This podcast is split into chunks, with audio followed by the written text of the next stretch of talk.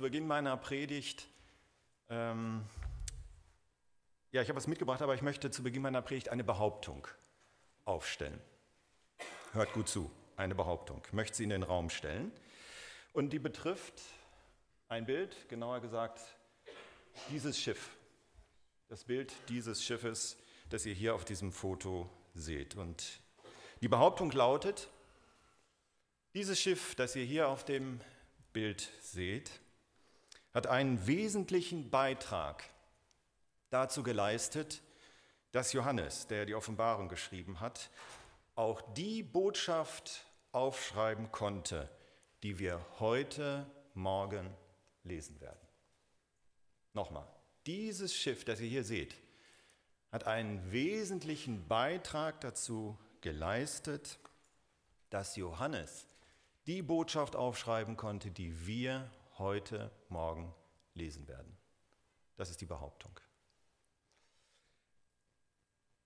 Bevor wir uns jetzt an dieser Botschaft zuwenden, die Johannes für uns aufgeschrieben hat, zum Einstieg noch ein paar Dinge vorab.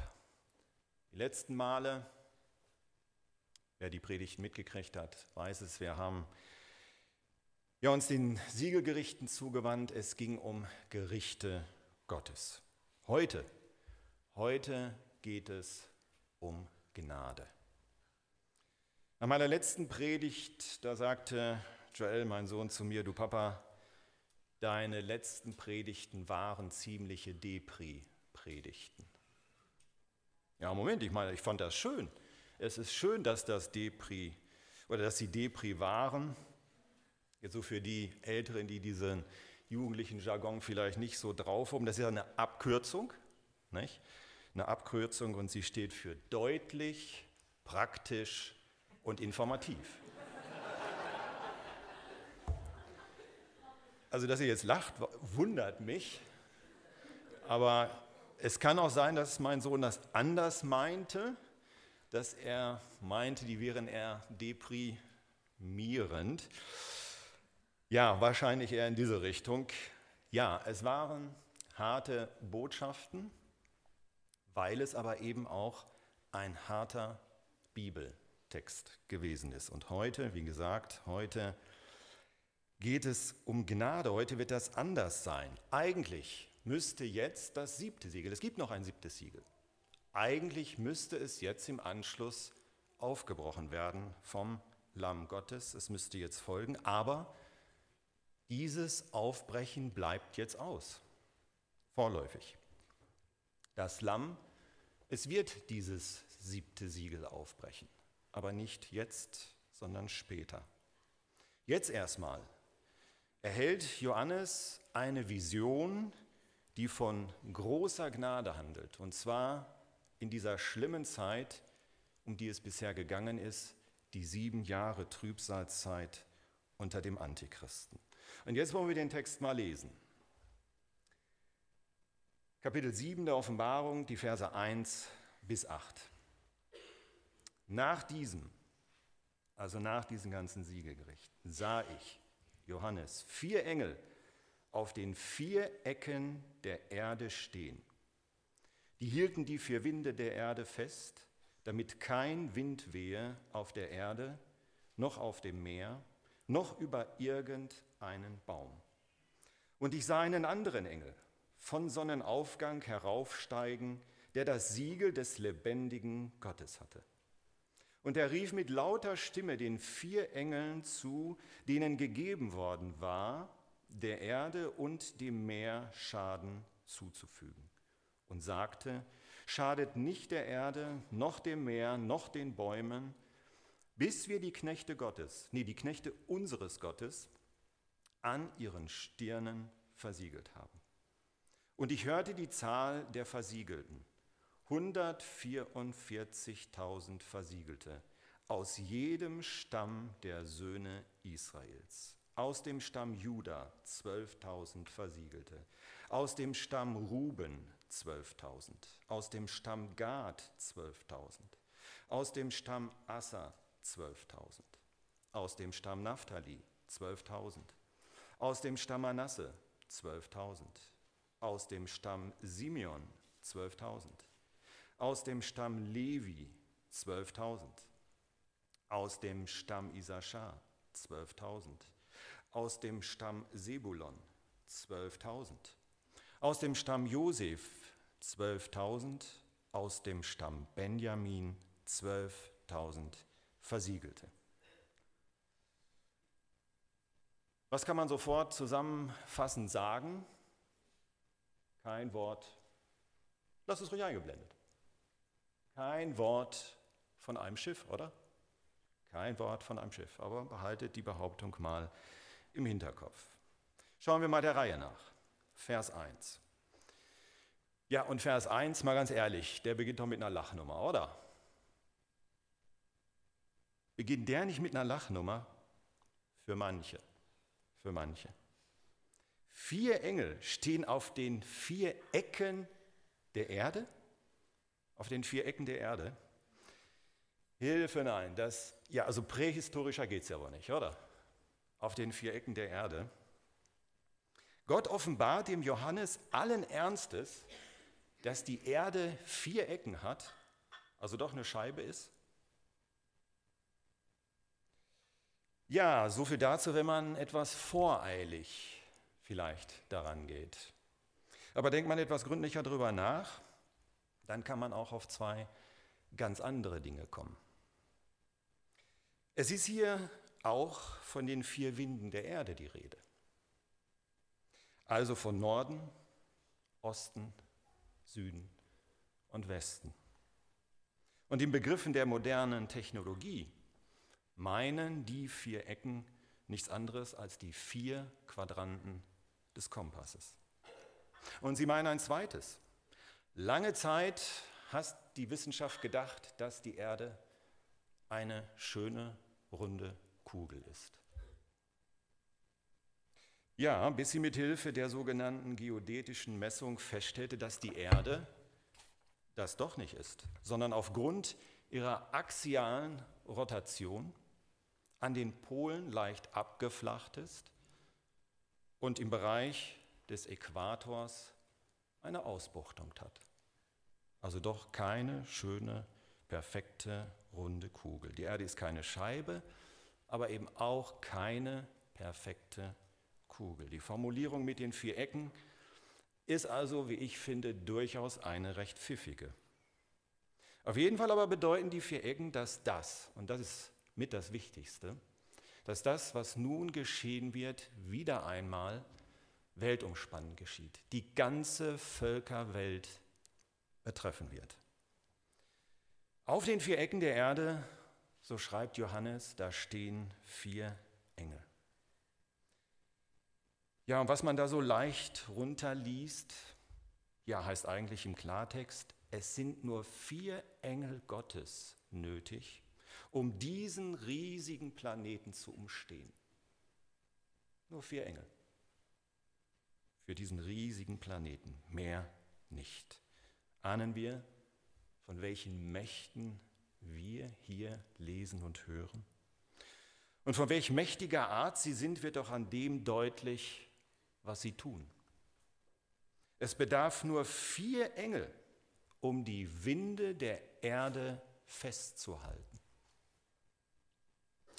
Was in dieser Aussage drinsteckt, wird deutlicher, wenn man sie wörtlich nimmt.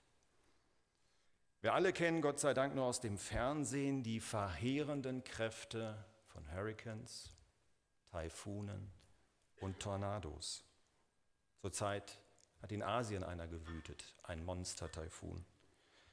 Mit einem Durchmesser von 900 Kilometern. So lang ist er, glaube ich, nicht mal in Deutschland. 900 Kilometer, eine Stundengeschwindigkeit von 300 Kilometern. Wer kann ihn bändigen? Diese vier Engel können es und viel mehr noch. Denn was hier steht, heißt, sie sind in der Lage, sie sind in der Lage und werden es tun, den kompletten Motor der Atmosphäre, der von der Sonne und der Erdrotation angetrieben wird, zu stoppen, abzuwürgen, sodass es zur totalen Windstille auf der gesamten Erde kommt. Wohlgemerkt, wenn man es wörtlich nimmt.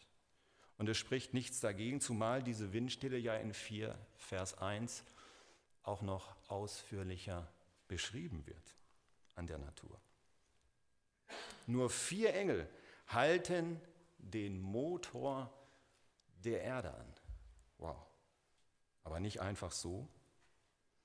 Denn was in meiner Elberfelder Bibel etwas lapidar einfach so mit Festhalten, mit Festhalten übersetzt ist, dahinter steckt ein sehr starkes griechisches Wort. Und das meint ein Festhalten von etwas, das aber Widerstand leistet. Das heißt, die Winde wehren sich vehement gegen das Festhalten. Sie versuchen mit aller Gewalt, der Gewalt eines Hurrikans, eines Taifuns, diesem Zugriff der Engel zu entweichen und schaffen es doch nicht. Nur ein kleines Detail, ein kleines Detail, es lässt aber die unglaubliche Stärke dieser Engel in einem noch viel helleren Licht erstrahlen wie ich finde. Nun kann man Vers 1, wer will auch nicht wörtlich nehmen. Das allerdings schmälert die Macht dieser Engel in keinster Weise, denn dann sind die vier Winde, die sie festhalten, nichts Geringeres als ebenfalls Engel. Denn im Alten und Neuen Testament werden Engel mit dem Begriff Winde umschrieben. Diejenigen, die hier am Entschlüpfen entweichen, gehindert werden, sind dann gefallene Engel, Geister und Dämonen. Und im Lauf der Offenbarung werden wir noch von ihnen lesen. Zum Beispiel von dem Engel des Abgrundes. Wir werden lesen von unreinen Geistern wie Fröschen. Die vier Engel halten sie mit eiserner Hand in Schach und halten damit gleichzeitig auch die weiteren Endzeitabläufe erst einmal an. Der Gerichtssturm, und das war ja einer, wenn wir an die sechs Siegel denken, der Gerichtssturm, der bisher über der Erde getobt hat, er flaut ab bis zur völligen Windstille.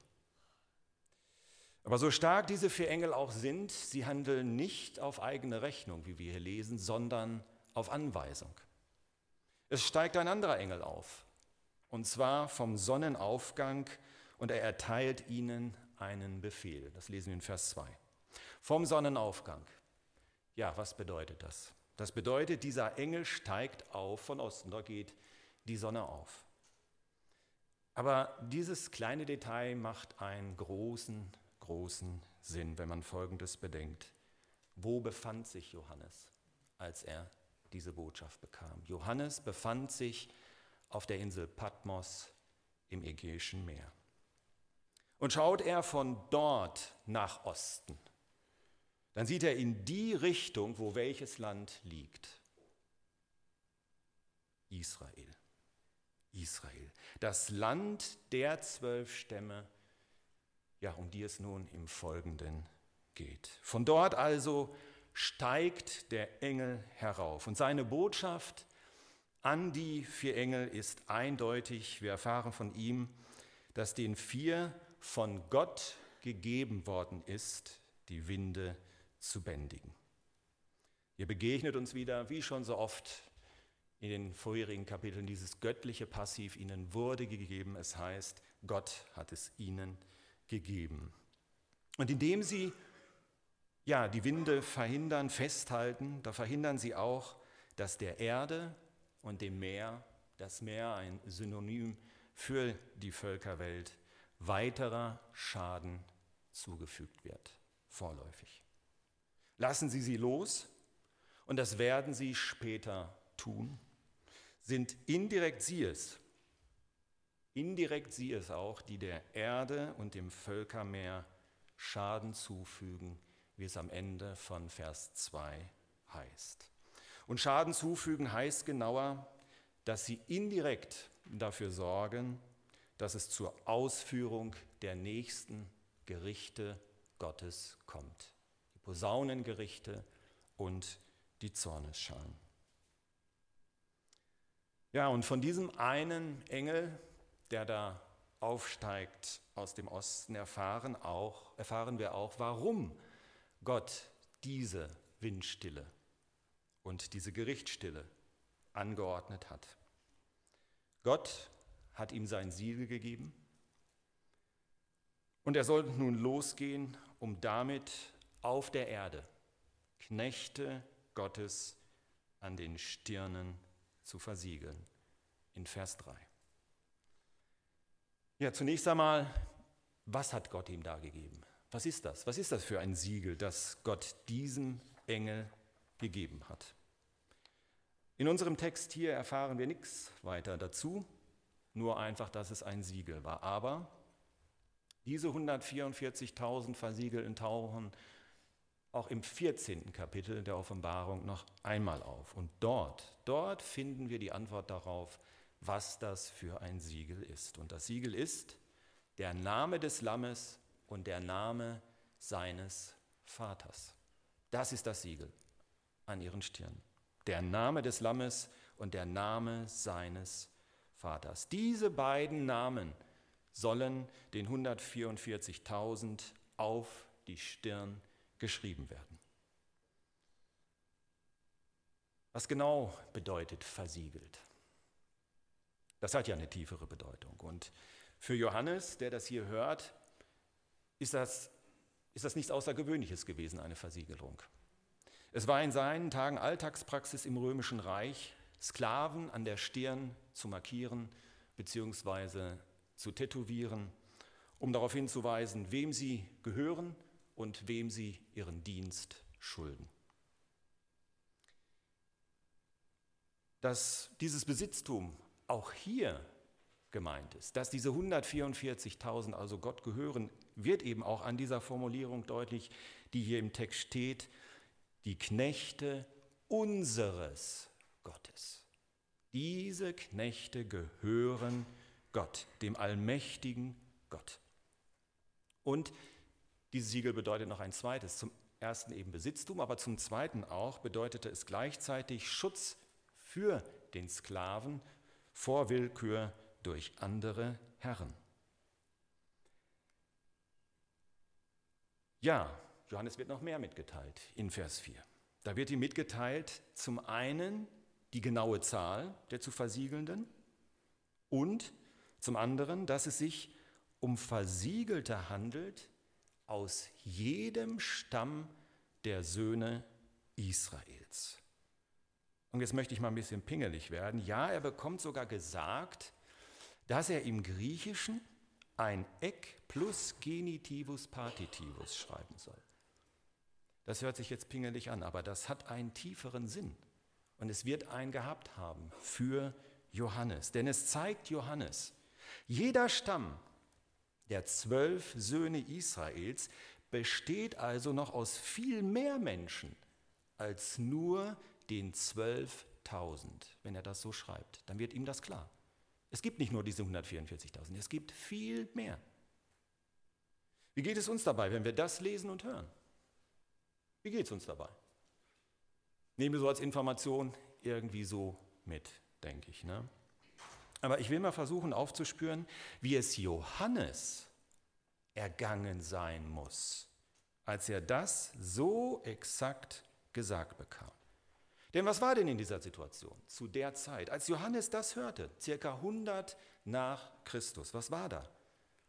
Da waren die zehn oder da waren zehn der zwölf Stämme Israels schon 800 Jahre zuvor in assyrische Gefangenschaft verschleppt worden. Und sind sie zurückgekehrt? Nein, nie. Ab der Zeit bis heute waren sie quasi nicht mehr als Stämme existent. Als Johannes das hörte, war Jerusalem längst von den Römern zerstört worden und waren die beiden letzten Stämme teilweise schon verstreut. Als Johannes das hörte, hatte sein geliebtes Israel aufgehört zu existieren. Weg. Und jetzt kommt's. in dieser Situation, in dieser Faktenlage, da hört er die Botschaft, es werden 144.000 Personen versiegelt aus einer noch größeren Zahl von Söhnen Israels aus jedem Stamm. Aus einem wieder vereinten Israel. Ich denke, es lässt sich leicht ausmalen, wie es Johannes bei dieser Botschaft ergangen sein muss, oder?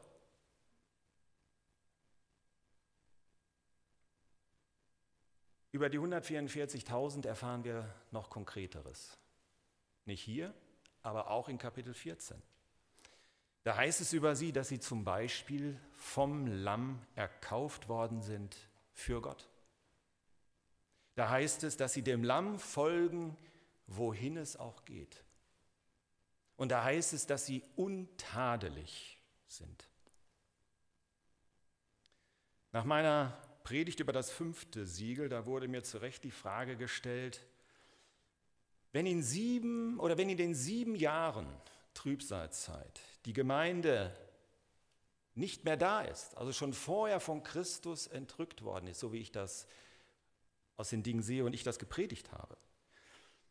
Wie kann es dann dazu kommen, dass trotzdem eine unzählbare Menschenschar zum Glauben findet? Und wir werden das nächste Mal ab Vers 4 von dieser unglaublich riesigen Schar an Gläubigen und Märtyrern lesen. Wie kann es dann dazu kommen? Ja, die Antwort, auch wenn wir uns erst nächste Mal mit dieser Schar beschäftigen, die Antwort will ich schon jetzt geben, weil sie nämlich hier meiner Meinung nach steht. Diese 144.000 sind messianische Juden. Sie folgen dem Lamm, wohin es auch geht. Messianische Juden, die erkannt haben, dass der, der vor 2000 Jahren der Messias war, den sie selber gekreuzigt haben. Es sind Juden, christliche Missionare. John MacArthur, der Ausleger, nennt sie die Elite, das Sahnehäubchen, die wirksamsten Missionare, die die Welt jemals gesehen hat. Und das sind sie, ja, weil ihnen das Lamm dabei hilft. Denn es geht ihnen voraus und sie folgen ihm. Und vergessen wir nicht, was wir in Kapitel 5 über dieses Lamm gelesen haben. Über die Stärke und Macht des Lammes gelesen haben. Was wurde da über das Lamm gesagt? Es wurde gesagt, dass es Stärke und Macht in Hülle und Fülle besitzt wurde extra betont. Und zwar in einem solchen Ausmaß, dass es am Tag des Herrn, wir lesen den Petrusbrief davon, am Tag des Herrn sowohl die Erde verbrennen kann, als auch die Stratosphäre der Erde und das ganze gesamte Universum mit gewaltigem Geräusch und mit sausender Geschwindigkeit zugrunde gehen lassen wird. Diese Macht und diese Stärke hat dieses Lamm, das diesen 144.000 vorausgeht und sie folgen ihm auf dieser Mission. Dieses Lamm wird bei der Weltmission den 144.000 vorangehen. Es wird die Schneisen schlagen, allen antichristlichen Widerständen zum Trotz.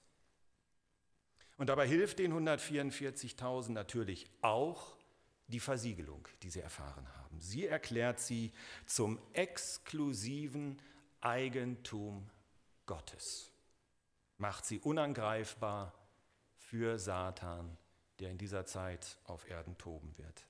Was nicht bedeuten muss, dass sie von äußeren Nöten durch die antichristliche Herrschaft bewahrt werden, wohl aber, und das ganz gewiss, vor Schaden an ihrem Glauben.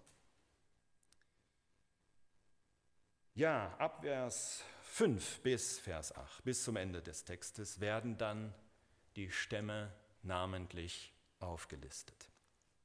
Ich hatte mir oder ich habe mir vorgenommen, sie nicht abzuarbeiten, nicht weiter darauf einzugehen, sie einfach so stehen zu lassen und das hat seine Gründe, die will ich ganz kurz nennen. Der erste ist, die Liste des Johannes findet keine Parallele zu den vier Verzeichnissen im Alten Testament. Da haben wir auch schon Verzeichnisse von Stämmen. Keine Parallele. Und nicht einmal die vier Verzeichnisse, die wir im Alten Testament finden, ja, haben eine festgelegte Ordnung. Nein, sondern auch sie unterscheiden sich auch so noch erheblich voneinander. Ich habe einige, ja, einige Bücher von klugen Köpfen dazu gelesen. Ich dachte, na, ist da irgendwie was äh, Erwähnenswertes, Lohnenswertes? Meine Meinung dazu ist viel, viel Spekulation. Warum mal der Stamm vorne steht, der mal hinten, der ausgelassen ist, der rein. Viel, viel Spekulation. Ähm, ja, ich finde wenig Nährwert, aber das ist meine persönliche Einschätzung. Ich finde, lassen wir es genug damit sein, es werden 12.000 Versiegelte sein aus zwölf Stämmen Israels. Punkt. Das ist eine gewaltige Botschaft genug. Aber auf eins möchte ich dann unser Augenmerk oder unsere Aufmerksamkeit doch nochmal und eure vor allen Dingen auch lenken. Was ist denn nun mit dem Schiff? Was ist jetzt mit dem Schiff? Inwiefern hat dieses Schiff einen wesentlichen Beitrag dazu geleistet, dass Johannes die Botschaft aufschreiben konnte, die wir heute Morgen hier gelesen haben? Nun, ich will es auflösen. Dieses Schiff dieses Schiff ist die Exodus 1947. Das ist ihr Name. Exodus 1947. Und sie ist in die Geschichte, tatsächlich in die Geschichte eingegangen als das Schiff, das eine Nation entstehen ließ. Warum? Als sie oder als das Schiff 1947 oder es wollte 1947 4500 Holocaust-Überlebende nach Palästina bringen. Und Palästina war damals britisches Mandatsgebiet und geschützt von einer Seeblockade. Trotzdem wollte dieses Schiff dadurch und so wurde es von sechs britischen Zerstörern umzingelt und geentert. Aber mit einer unglaublich brutalen Härte. Und mit einer großen brutalen Härte sind die britischen Soldaten gegen diese Juden, die unbewaffnet waren und zerschunden, eben Holocaust-Überlebende, sind sie gegen sie vorgegangen. An Bord dieses Schiffes war ein amerikanischer Methodistenpastor, ein sehr mutiger Mann, denn er hat sich nachher an die Weltpresse gewandt und das ging so weit, dass es vor allen Dingen auch der UNO und den UNO-Mitgliedstaaten zu Ohren gekommen ist, was da passiert ist. Und aufgrund dieses Vorfalls dauerte es nicht lange, bis sich die UN-Mitglieder und vor allen Dingen die beiden Kontrahenten USA und UdSSR sogar einig waren, dass das jüdische Volk einen eigenen Staat braucht. Ja, und es dauerte nicht lange. Und seit 1949 sammelt Gott nun sein Volk. Monat für Monat findet, hebräisch ausgesprochen, Aliyah statt, die Heimkehr der Juden. Jahr für Jahr kehren Juden in ihr Heimatland zurück, aus Äthiopien, aus Indien, von überall her, vor unseren Augen, vor den Augen der Gemeinde Jesu. Und damit kehren auch die zwölf Stämme Israels in ihr Heimatland zurück. Denn in Gottes Augen, in Gottes Augen sind sie immer gegenwärtig gewesen. In Gottes Augen haben sie nicht aufgehört zu existieren. Er hat sie nie, nie, keine Sekunde aus den Augen verloren. Mit dieser Sammlung, das wissen wir, wenn wir in das Alte Testament schauen, erfüllt sich nicht nur 2500 Jahre alte Prophetie. Genau das haben die Propheten gesagt zerstreut über die ganze Welt und Gott wird sie wieder sammeln. Er tut es. Nein, mit dieser Sammlung trifft Gott auch die letzte und entscheidende Vorbereitung, um schon bald seine, seine 144.000 Knechte aus den Söhnen Israels zu versiegeln. Die Vorbereitung läuft. Und für dieses Geschehen um Israel da hat uns unser Herr selber ein Gleichnis gegeben. Das Gleichnis vom Feigenbaum, der Feigenbaum, der im Neuen Testament Sinnbild ist für Israel. Und Jesus sagte, von dem Feigenbaum lernt das Gleichnis. Wenn sein Zweig schon weich geworden ist und die Blätter hervortreibt, so erkennt ihr, dass der Sommer nahe ist. So sollt auch ihr, wenn ihr dies alles seht, erkennen, dass es nahe an der Tür ist. Das sagte Jesus in seiner Endzeitrede. Ich möchte es so sagen. Der Feigenbaum, er steht noch nicht in voller Blüte. Nein, das wird erst geschehen. Diese geistliche Wiederherstellung Israels wird erst geschehen im tausendjährigen Reich. Aber mit der Sammlung Israels, der Wiederherstellung als Nation, hat das Weichwerden der Zweige begonnen und haben die Blätter zumindest angefangen, zart hervorzutreiben. Ja, was sagt unser Herr, was das für uns heißt? Es ist nahe, nahe an der Tür.